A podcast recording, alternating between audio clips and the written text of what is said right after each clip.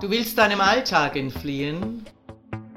Du suchst eine bizarre Ablenkung. Du möchtest geilen Geschichten lauschen? Hier gibt's was auf die Ohren. Ich, Herrin Ariadne, erzähle dir Sessions, die dich fesseln werden und die deine Fantasie zum Explodieren bringen. Ich freue mich sehr, dass heute Maîtresse Nui eine Geschichte im Femnom Podcast erzählt. Viel Vergnügen. Submission in Times of Confinement, a podcast by Maîtresse Nui. Third gate, transition, shedding layers.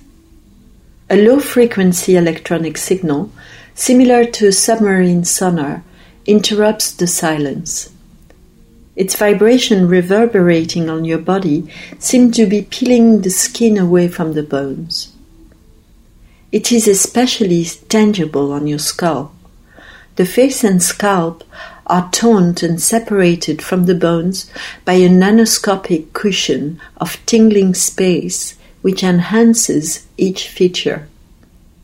The high pitched throb charts your eyeballs, your lips and tongue, your sinuses, and the helix of your ears before diving in the canal to join the pulsations of your heart. The space around you dissolves, abolished by the drone. The air in the room has been disturbed. You feel a pillar of warmth materializing in front of you. Your atoms recompose themselves at the touch of hands in tight rubber gloves.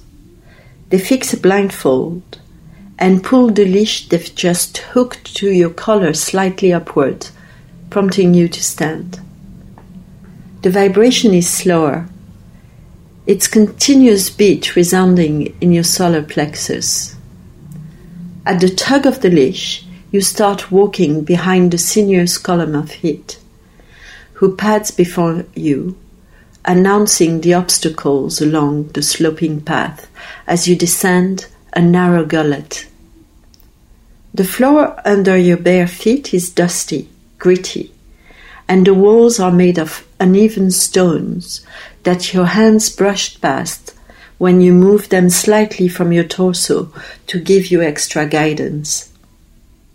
The sound is now continuous hum above your head. It seemed to unfold as you advance. After a sharp left, the corridor widens and opens to a bigger space. Vaulted, it seems. You passed through a frame and another vaulted room, another corridor sloping down steeper, its floor covered with an industrial rubber tiling. Finally, you are made to stop whilst your guide opens a door and lets you in the room. The low pitch hum becomes more distinct. There must be mirrors in this space. There is an echo. Despite her deafness, the presence who brought you here makes clattering noises as she rolls trolleys and handles trays. She removes the blindfold. The clinic is bathed in a turquoise dim luminescence rising from the skirting boards along the white tile walls. The room slants backwards gradually as the chair tilts with a purr. The creature, encased in nude latex from head to her ninja ankle boots and gloved hands, is inserting a thin cannula in your exposed anus. As the body temperature chamomile infusions fills your abdomen, you contemplate the upside down tableau suffused in aquatic haze. Waves of small cramps, erased by a steady breathing, follow each other as the liquid invades your guts. The sonar has started again, a tighter vibration. The cramps are getting stronger as the creature removes the vice that were keeping your fingers apart.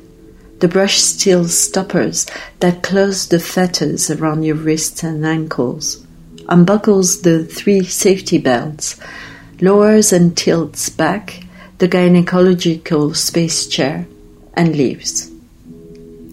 After a while, the girl calls you to a shower cubicle where you are cuffed spread eagle to the tiling.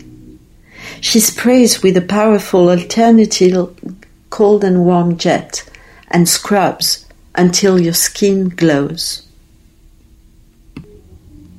A leather corset await on a steel stool next to a pair of crotch thigh high heel boots. She signals you to sit on the stool and to slip the boots on. The lizard skin leather lining of the black kid's boots imprisons your feet, kissing away in a metallic embrace your ankles, calves, and thighs as the zip climbs the inside of each leg. She fixes the collar and the leash before pulling you up. You struggle to find balance as your body tries to make sense of the new circumstances occasioned by the heels, throwing your buttocks, your chest in opposite directions. Your knees refuse to stay taut, and yet the creature insists, holding lightly two fingers on each side of the patella. She helps you now into a high corset with shoulder straps. The weight of the leather accoutrement tightening in a formidable embrace feels reassuring. It seems to help find the eluding balance. Gingerly, you totter behind the latex chaperone to the fading sonar sound as the aquamarine light is dimmed and you are ushered in the dark corridor. In front of an old oak door, you are made to kneel in Nadu. A blindfold is slipped on your eyes.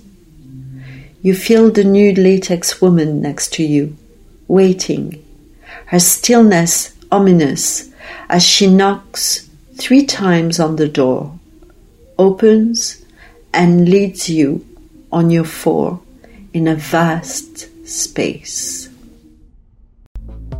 Fortsetzung folgt. Dominanter Dank fürs Lauschen. Wenn dir dieser Podcast gefällt, dann freue ich mich, wenn du ihn likest, abonnierst und weiterempfehlst. Und vor allem, besuche mich auf www.derfemdom.com, damit du nichts verpasst und von unseren Aktionen profitieren kannst. Der Femdom Podcast. Hier gibt's was auf die Ohren.